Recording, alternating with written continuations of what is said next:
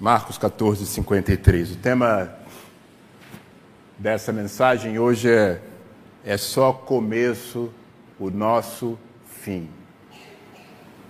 É só começo o nosso fim.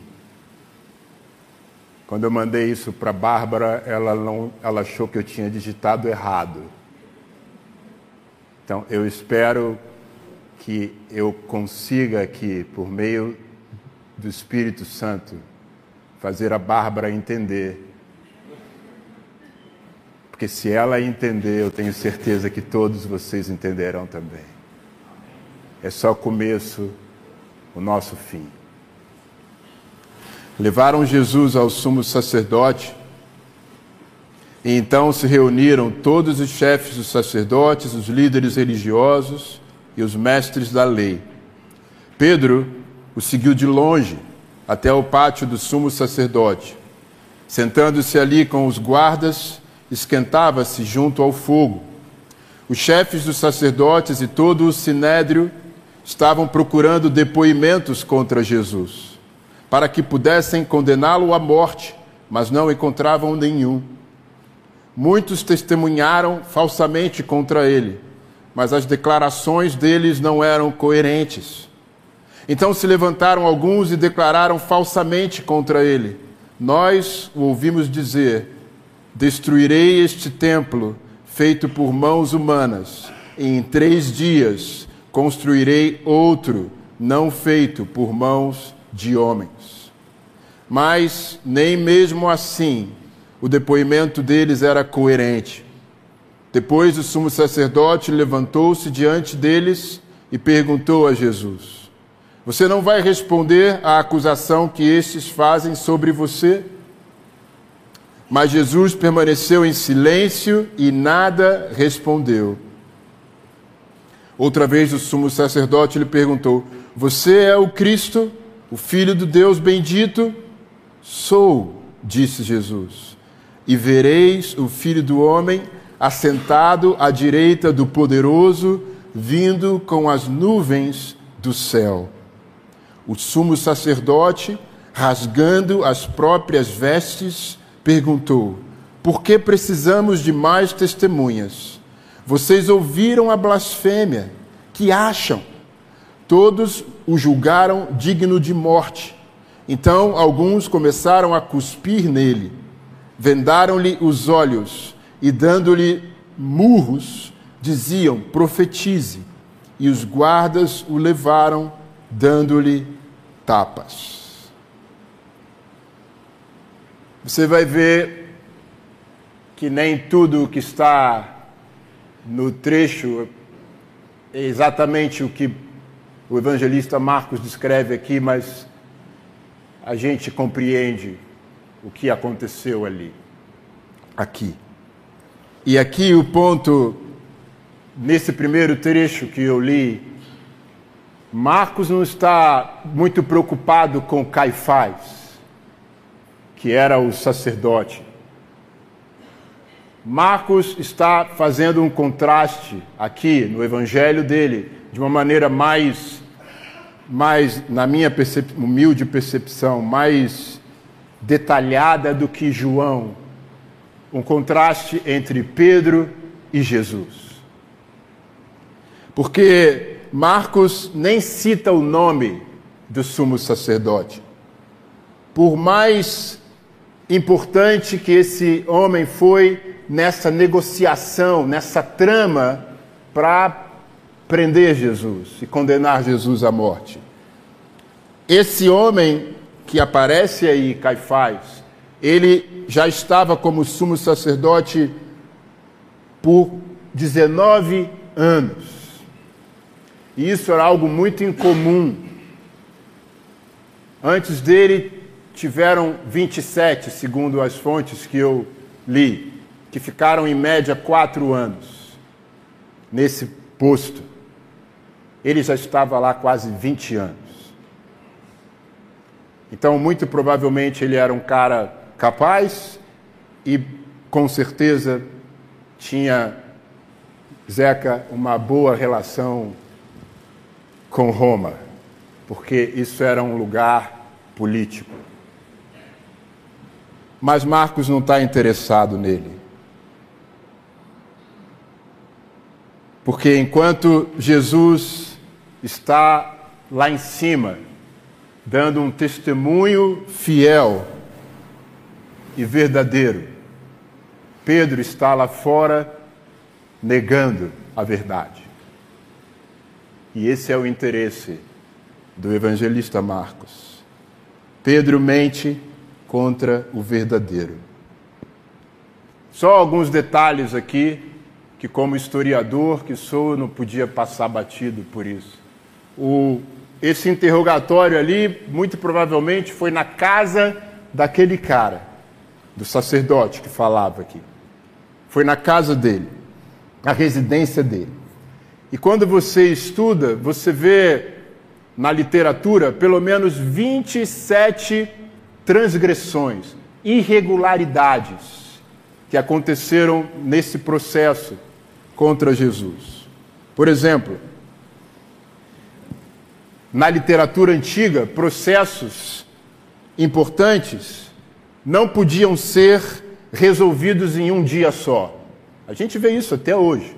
Né? Alguns processos que são, são mais né, chamativos, eles duram anos, anos para serem concluídos. Não era diferente naquela época. Ah, um processo, esse tipo de reunião, era proibido no sábado e era proibido durante as festas religiosas dos judeus. Estávamos na Páscoa aí e estava acontecendo um processo. Ah, o anúncio de uma pena de morte só podia ser feito no final de um processo. Jesus já estava sentenciado à morte muito tempo antes disso daí acontecer. Blasfêmia, blasfemar, necessariamente precisava incluir uma menção ao nome de Deus. Jesus não mencionou o nome de Deus. Então, eu não vou falar isso aqui para ganhar tempo, mas para não, não perder tempo, mas é importante no sentido histórico aqui do negócio. E é importante sempre fazer o contraponto. Todos esses argumentos que nós conhecemos contra os, o processo que Jesus sofreu, que muitos de nós aqui, quando estudamos a Bíblia com os amigos e as amigas, falamos sobre isso, mas, segundo algumas fontes, essas, essas proibições, essas restrições, elas começam a acontecer só no ano do. Não, não que elas começam a acontecer, mas as fontes dessas proibições nos processos, elas datam do ano 200 depois de Cristo. Segundo alguns estudiosos. Não existem fontes sobre essas proibições que datam da época onde isso aqui aconteceu. São fontes de dois, um século e meio depois. E aí, por conta disso, existe uma linha que, que defende que o processo contra Jesus não foi assim de todo feito de forma irregular. Mas eu vou resumir a história para dizer o seguinte: a Bíblia fala que o processo foi armado. Independente da pesquisa histórica, que tem a sua validade, a Bíblia tem um valor e uma autoridade, na minha convicção, e eu espero que na sua também, extremamente maior do que qualquer processo histórico. E a Bíblia fala que o processo contra Jesus já estava simulado. Porque quando nós lemos Marcos capítulo 3, versículo 6 fala: Então os fariseus começaram a conspirar com os herodianos contra Jesus sobre como poderiam matá-lo.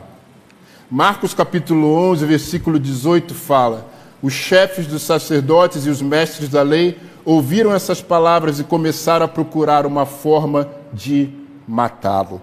Marcos capítulo 12, versículo 12 fala: Então começaram a procurar um meio de prendê-lo.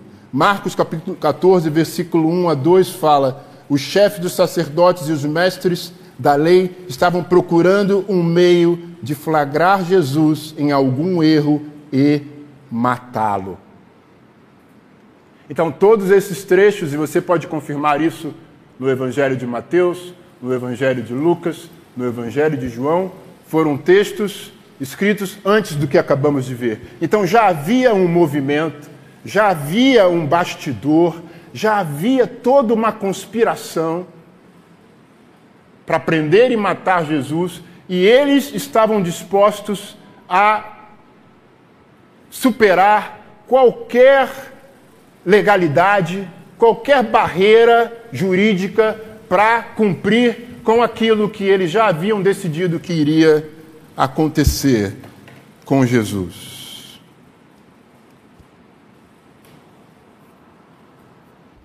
Não faltou coragem para eles fazerem isso. O evangelista João fala algo aqui no capítulo 11 do seu evangelho versículo 46. Depois da ressurreição de Lázaro. Muitos dos judeus que tinham vindo visitar Maria, irmã de Lázaro, vendo o que Jesus fizera, creram nele. Mas alguns deles foram contar aos fariseus o que Jesus tinha feito. Os fariseus eram, eram os líderes religiosos juntamente com os saduceus, na época de Jesus. Então, os chefes dos sacerdotes e os fariseus convocaram uma reunião do sinédrio. O sinédrio era o conselho, era, era a Assembleia Legislativa, era o, o, o, o Congresso Nacional. O que estamos fazendo? perguntaram eles. Aí está esse homem realizando muitos sinais milagrosos. Se o deixarmos, todos crerão nele. E então os romanos virão e tirarão tanto o nosso lugar como a nossa nação. Então um deles, chamado Caifás, que naquele ano era o sumo sacerdote, tomou a palavra e disse: Nada sabeis. Não percebeis que vos é melhor que morra um homem pelo povo e que não pereça toda a nação? Ele não disse isso de si mesmo, mas sendo sumo sacerdote, naquele ano profetizou que Jesus morreria pela nação judaica, e não somente por aquela nação, mas também pelos filhos de Deus que estão espalhados para reuni-los num povo. E daquele dia em diante resolveram tirar-lhe a vida. Então, a coisa já estava preparada. E aí, Marcos vai falar que, que esse cortejo vai lá para a residência do, do sumo sacerdote. Provavelmente já estava tudo preparado lá. As testemunhas, a reunião funcionou e, e a ideia era que de manhã as pessoas acordassem já com tudo resolvido. Jesus já estava preso e já estava condenado à morte. Jesus não deveria apresentar-se no templo, porque era a festa da Páscoa, como o Messias Salvador. Ele deveria ser visto já como alguém desmascarado e desarmado nas mãos do governador romano para ser condenado à morte. E essa reunião do sinédrio, desse conselho, segundo a história, eles eram em 71, 71 homens. Mas para tomar decisões bastavam 23, segundo a história. E Jesus está lá. E como vimos, Pedro segue Jesus. Pedro, o mesmo Pedro que tinha cortado a orelha do Malco, o mesmo Pedro que tinha abandonado Jesus, ele vai junto, mas ele vai de longe. Ele provavelmente não queria ser descoberto. Só que aí, durante o julgamento, não se descobre nada. Como Marcos fala aqui, no versículo 55 do capítulo 14. Os chefes dos sacerdotes estavam procurando depoimentos contra Jesus para que pudessem condená-lo à morte, mas não encontravam nenhum. Não tinha provas. Eles poderiam encontrar razões facilmente na lei judaica contra Jesus. Eles poderiam falar que Jesus violou o sábado, que Jesus fez isso. Eles poderiam falar que Jesus alegou que perdoava pecados, Jesus fez isso. Eles poderiam falar que Jesus quebrou o jejum, Jesus fez isso. Eles poderiam falar sobre Jesus atacando as leis do casamento, Jesus fez isso, as leis judaicas. Mas essas coisas, se eles fossem com essas coisas ao governador romano, não, ele não ia se interessar por pegar o caso de Jesus, porque para os romanos essas questões eram questões deles, daquele povo que eles achavam um povo ridículo, um povo mesquinho, um, um povo que eles tinham desprezo. Então, essas questões não interessavam, a, a, não iam provocar o, o Pilatos a nada. Então, eles precisavam encontrar alguma coisa mais que, que, que, chamasse a atenção do, do imperador, do governador. E aí no versículo 57, nós, eles encontram testemunhas falsas que dizem: Nós ouvimos dizer, 58, destruirei este templo feito por mãos humanas e em três dias construirei outro, não feito por mãos de homens. Aí aqui eles, eles, eles encontraram. Porque Jesus que sabemos era um pacifista, ele tinha planejado uma conspiração, um atentado terrorista. Ele ia destruir o templo. E isso era uma acusação explosiva, dona Creuza. Uma acusação forte. Porque destruir um templo naquela época era um ato violentíssimo. A história fala que a primeira, nas fontes que li, a primeira crucificação na Palestina, ela data do ano 500 antes de Cristo, e ela foi causada por conta da resistência à construção de um templo. Esdras capítulo 6 vai falar isso. Então, destruir um edifício religioso, sagrado, era algo grave. Os romanos protegiam os edifícios sagrados dos judeus, porque eles queriam paz, eles queriam ordem. Então aqui eles encontraram um, um ponto. E quando Jesus fala isso aqui também, Jesus está reivindicando que ele era o Messias. Há aqui também nessas palavras de Jesus a reivindicação de que ele era o Messias, Salvador.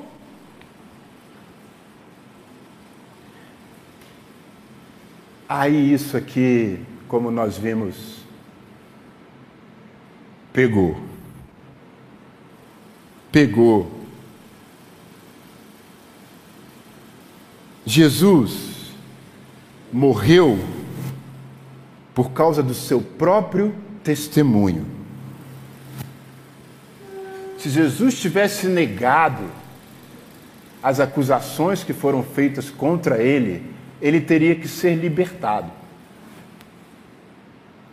Jesus morreu por causa do seu próprio testemunho porque não, não encontraram nada contra Jesus, Edu. Nada. Nada que pudesse ser provado contra ele.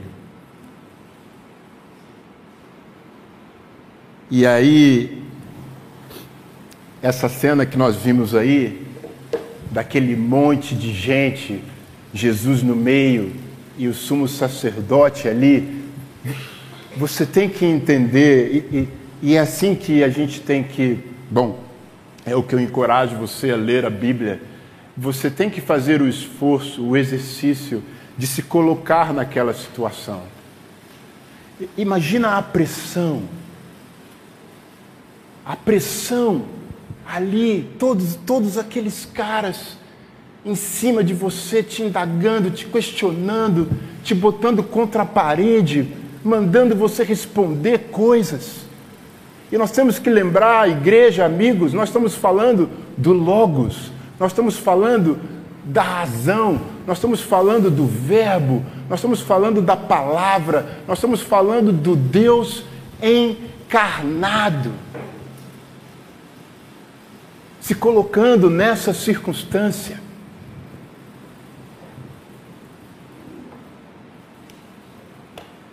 Jesus não tinha qualquer intenção de salvar a sua própria pele.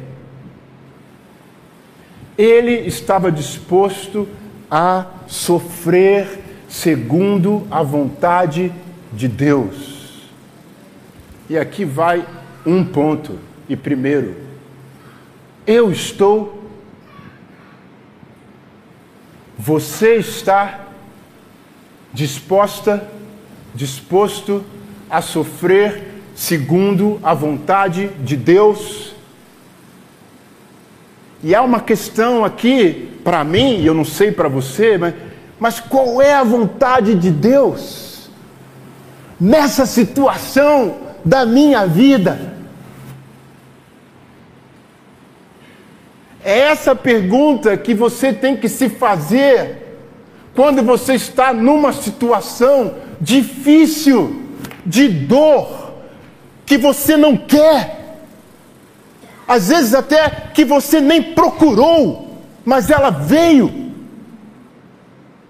A primeira pergunta, igreja, é: Deus, qual é a sua vontade nisso aqui? Me ajuda a entender. E se Deus não fala com você, como na maioria das vezes não fala comigo, Deus não apare... Deus nunca apareceu para mim e falou: Anderson, a vontade de Deus. Nunca. E olha, desculpa se eu estou falando de maneira irônica, perdão, Deus, perdão a você, porque eu creio que isso pode acontecer com você. E talvez já tenha acontecido com alguns de vocês, mas comigo nunca aconteceu. Eu estava lá no Souza Guiar, sentado na calçada, meu irmão estava lá, morrendo, eu ajoelhado na frente de todo mundo, orando, pedindo, chorando, implorando, ligando para todo mundo que eu conhecia,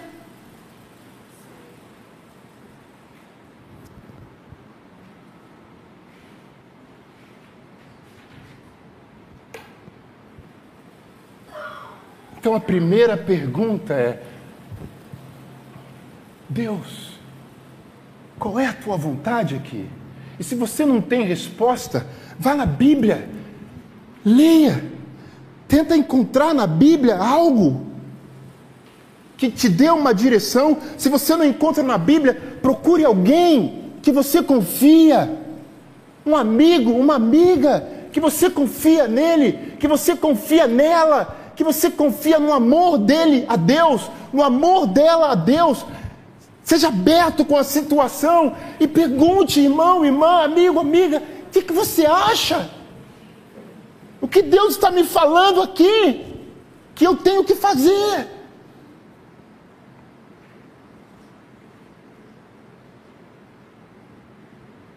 Aconteceu uma situação, eu, hoje eu não vou falar tudo não, hein? Aconteceu uma situação comigo ontem.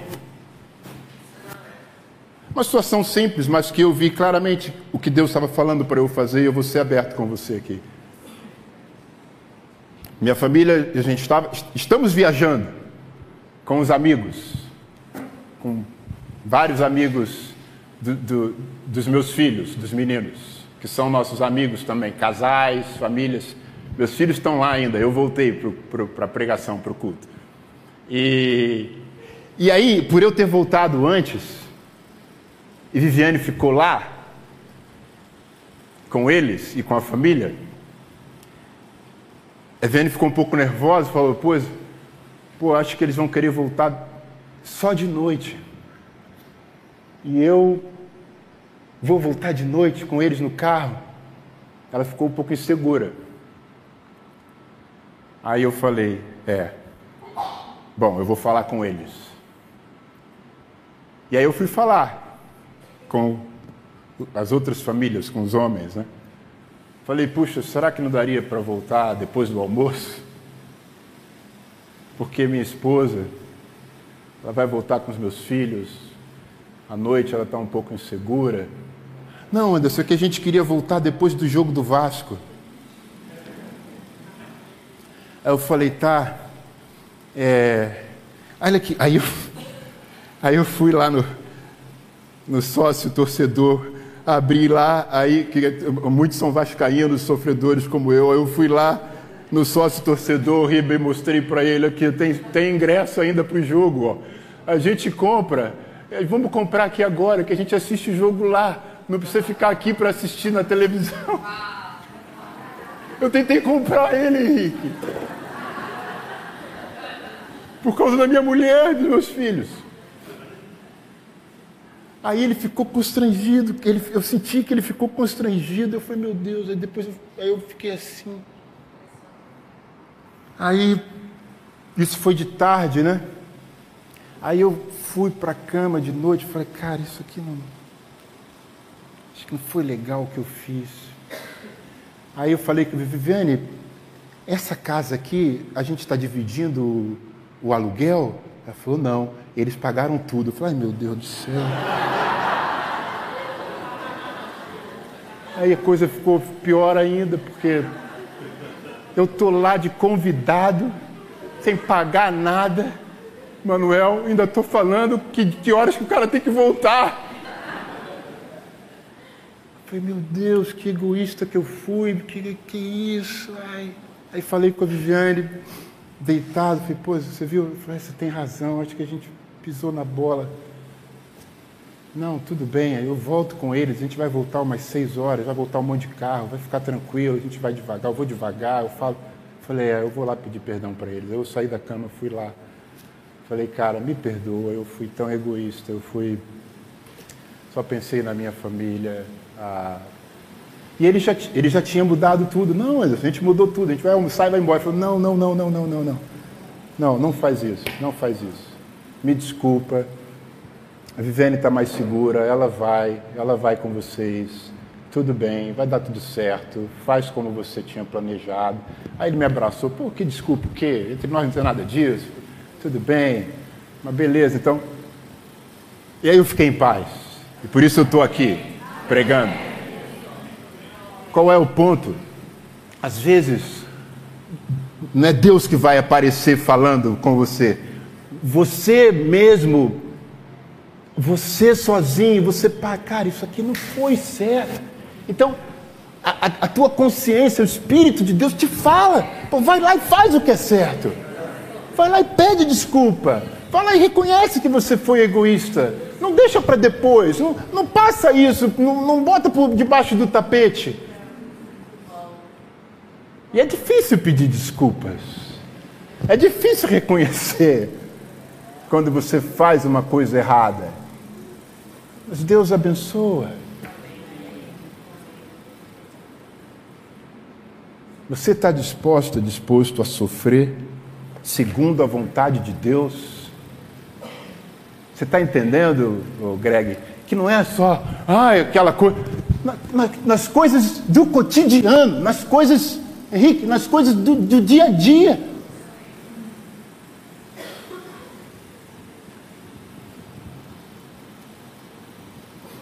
Jesus estava. Jesus ficou calado porque ele disse sim ao sofrimento.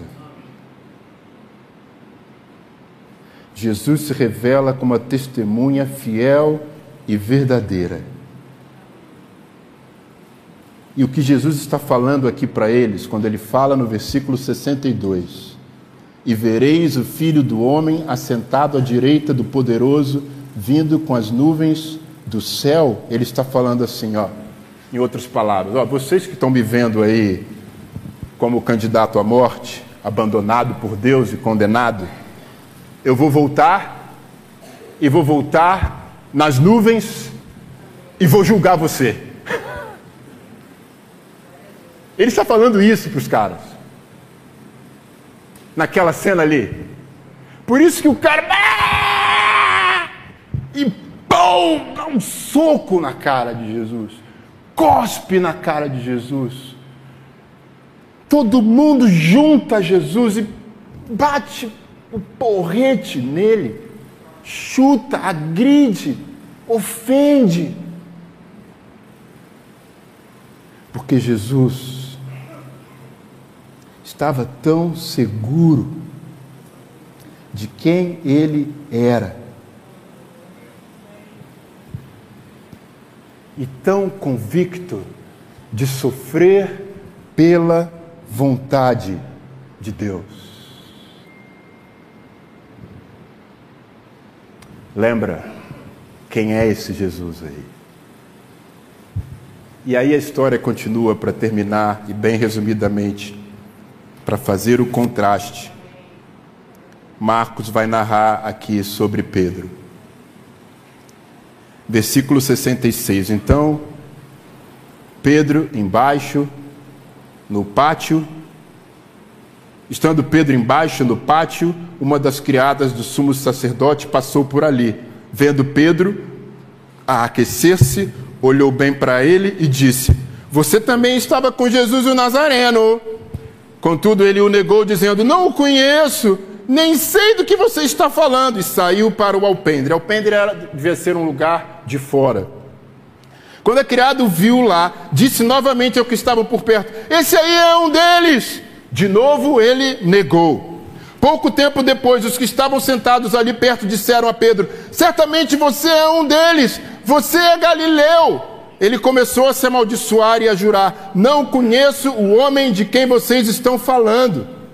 E todo, e logo o galo cantou pela segunda vez. Então Pedro se lembrou da palavra que Jesus lhe tinha dito antes que Duas vezes cante o galo, você me negará três vezes. E se pôs a chorar. Jesus morreu sozinho. Totalmente sozinho. Pedro não morreu com ele.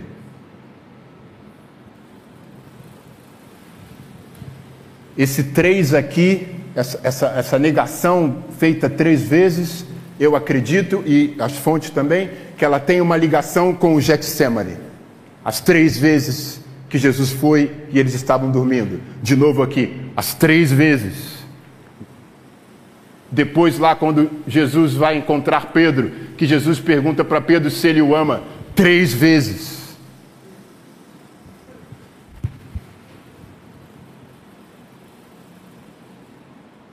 Pedro tentou com todas as forças se distanciar dos pecadores, mas aqui fica claro que ele fracassou. Pedro está aqui passando pelo seu Getsemane, pela sua prova, mas ele não resistiu, porque ele tentou com a força dele,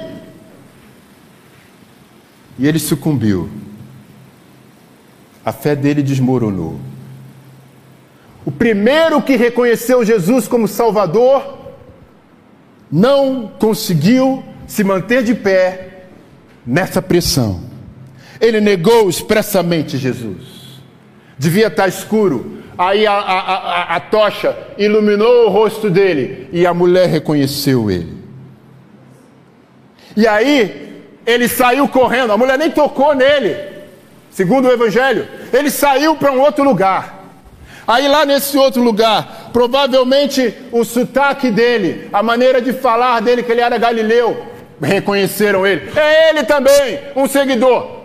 Não conheço esse homem. Pedro negou Jesus expressamente. Há um relato no século I de um governador romano que, quando um cristão era obrigado a amaldiçoar o nome de Jesus e não amaldiçoava, esse cara escreveu assim, ó: Dizer para esses seguidores que Jesus é maldito é uma coisa que não se consegue obrigar. Eles morriam mesmo para não amaldiçoar Jesus. Pedro está aqui fazendo tudo ao contrário. Pedro está falando: eu não sou um seguidor de Jesus. Aquilo que ele disse que não ia fazer está acontecendo na frente dele. Jesus olha para ele, ele lembra do que Jesus havia falado. E ele sente que ele é carne, que ele é carne, e a carne não tem herança no reino de Deus. Pedro sente, sente a dor. Ele se encontra, segundo a cena, com a mãe de Jesus, com, a, com as mulheres que seguiam Jesus. Ele nem quer tocar nelas. Ele nem quer chegar perto delas. Porque ele sente o quão mal, o quão amargo, o quão duro é abandonar a Deus.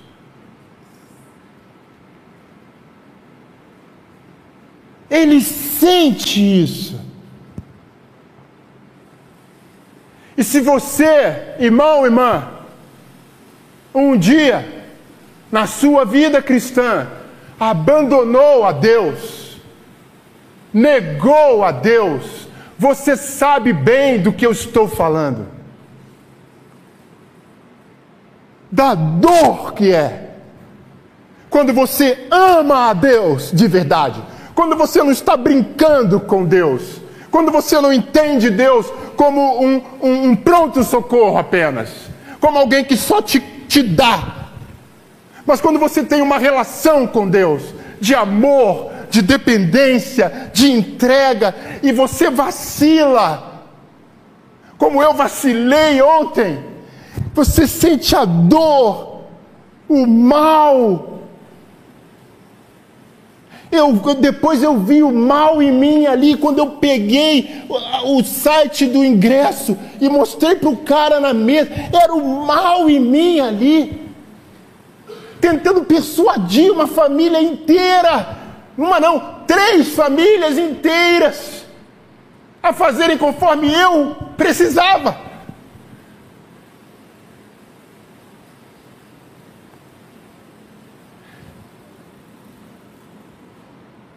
sem essa percepção,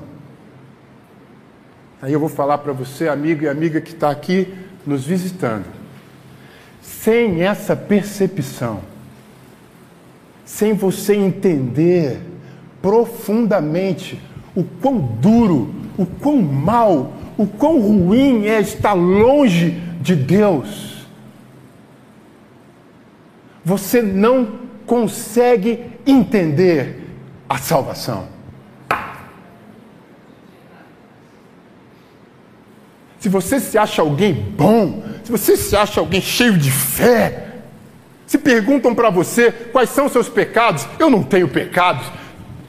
Eu vou te falar uma coisa: você jamais vai compreender o que Cristo fez por você.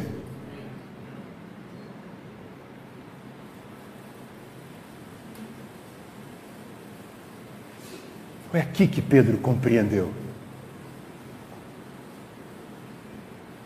Quem era Jesus? E o que Jesus fez?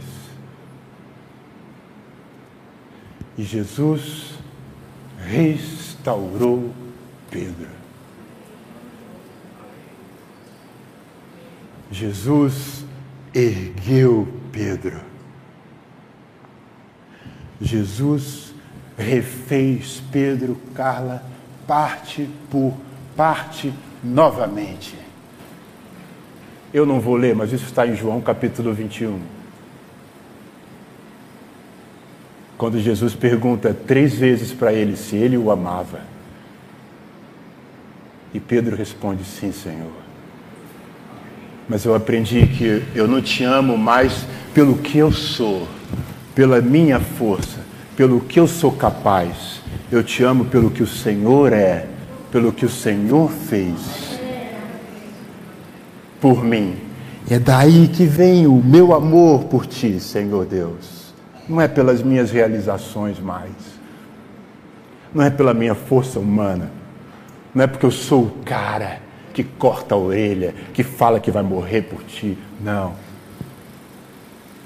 É porque eu entendi o que o Senhor é, o que o Senhor fez, o tamanho do que eu fiz contra o Senhor e a grandeza do Senhor em me perdoar, em me aceitar de novo e em me refazer um novo homem.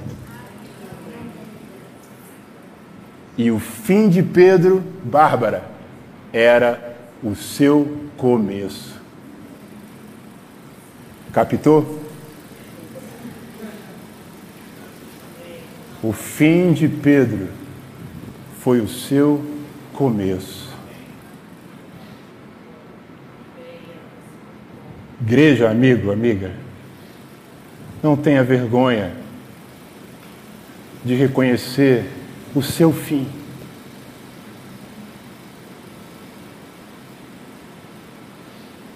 Reconheça o seu fim para Deus. Reconheça quem você é. Reconheça o que você fez. Porque o seu fim com Deus é o seu começo. Amém. Glória a Deus. Eu vou chamar uma amiga querida agora aqui, de muitos e muitos anos. Ela vai falar um pouquinho para nós da vida dela. E eu quero pedir a sua atenção por mais alguns minutinhos. Eu estou catando ela aqui. Cadê você, Clau? Clau, você desistiu? Ah, bom. Vem cá, querido. Por favor. Deixa eu ver se está ligado. Aqui. Pega o outro. Obrigado.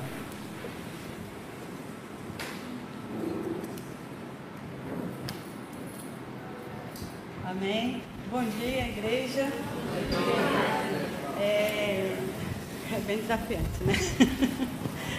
Embaixo é diferente. É, como Anderson me convidou, né? Porque hoje a gente está comemorando o aniversário da igreja. Né? E para quem não me conhece, eu sou uma missionária é, eu vim para plantar a igreja e foi em 91, né, em março, né, nós chegamos e o nosso primeiro culto foi no Hotel Glória. E eu queria assim, lembrar não só de mim, mas das minhas irmãs, né, que na época cada um delas se sacrificaram né, e carregaram a sua cruz. Eu queria lembrar de cada uma delas, eu queria citar o nome delas. Muitas hoje não estão, no nosso convívio. Algumas estão espalhadas em algumas igrejas, muitas se perderam, mas elas se sacrificaram, né?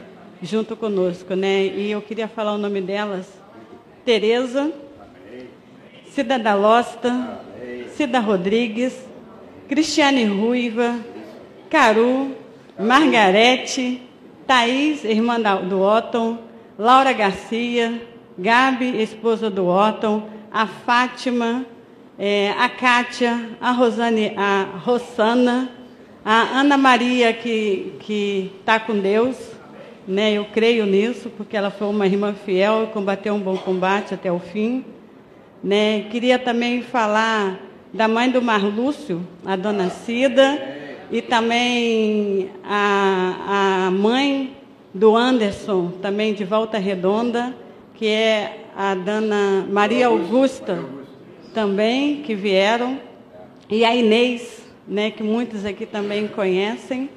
Né? Eu queria falar delas, porque elas também combateram um bom combate, elas vieram, sacrificaram, e a gente está falando sobre a cruz né, de Cristo, né, o sacrifício. Né? Eu queria ler uma escritura agora para a gente, em Salmo 22, 1, né, que fala: Meu Deus, meu Deus, por que me abandonaste? Por que ficaste tão longe? E por que não, não escuta quando eu grito pedindo socorro? É, isso tem me ajudado né, a permanecer hoje, a, até o fim, né, que é hoje, né, na igreja. Eu não sei o amanhã, né, que a gente fala que a gente nunca sabe o dia da manhã, quem sabe é Deus. Mas até hoje eu tenho decidido a carregar a cruz de Cristo e, e manter o que eu falei, que Jesus seria o meu Senhor, né? Na dor, é, nas dificuldades, também nas vitórias tem tido muitas vitórias. Eu fiquei 20 anos como solteira na igreja. Hoje eu sou casada. Fiquei cinco anos numa fila da adoção. Hoje tenho meu filho. Né? E eu vejo quanto que Deus tem me abençoado, né? E quanto Deus tem honrado, né, o meu voto, né, de ser fiel, né, a Ele, né? Então eu queria compartilhar isso com vocês, tá bom? Obrigada.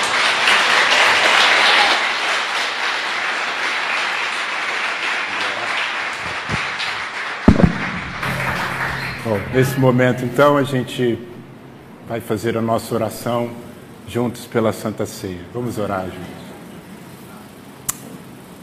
Pai, puxa, para mim é tão especial essa manhã de estar nessa igreja, nessa igreja que é a minha família, desde os meus 18 anos. ah, que alegria estar ao lado dessa irmã querida, Pai, que eu conheço há tanto tempo e, e podermos juntos estar aqui falando de Jesus, uhum. falando do que Ele foi, do que Ele é, falando da relação que Ele tinha contigo, Pai. Da... Ele não era fisicamente expressivo, uhum. ele não era nada demais para quem olhava, mas por dentro pai ele tinha algo tão grande,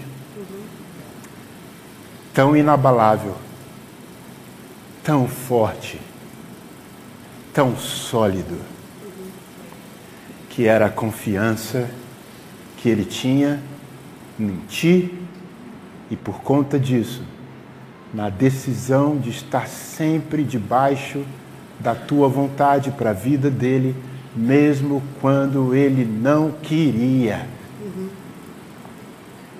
mesmo quando era injusto, mesmo quando ele estava só. Pai, eu te louvo por Jesus. E eu te louvo por esse amor gracioso que ele tem, que ele demonstrou por Pedro, que o negou descaradamente, mas que ele o perdoou, o aceitou e o refez como um novo homem. Pai, eu te louvo por esse amor tão generoso, tão gracioso que nós vemos em Jesus e que essa história, essa relação dele com Pedro nos mostra no Evangelho. Pai, que nós possamos olhar para nós agora, pensar nas nossas quedas, reconhecer os nossos erros, mas, sobretudo, Pai, crer que o nosso fim é o nosso começo, quando estamos nos teus braços. No nome de Jesus, nós celebramos a sua morte e a sua ressurreição. Amém. Amém. Obrigada.